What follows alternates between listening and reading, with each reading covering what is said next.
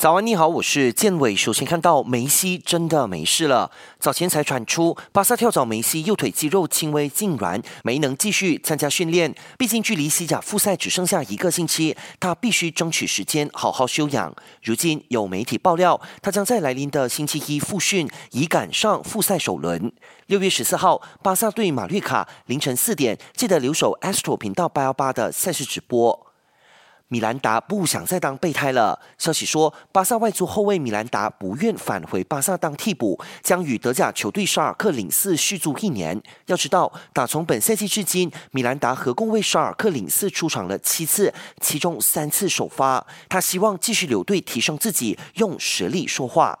最后，德甲联赛协会宣布，桑乔、阿坎吉等六名多特蒙德球员因违反了新冠肺炎防疫规定，邀请理发师上门剪头发，将会遭到罚款，但不会被禁赛。无论如何，球员有权在五天内提出上诉。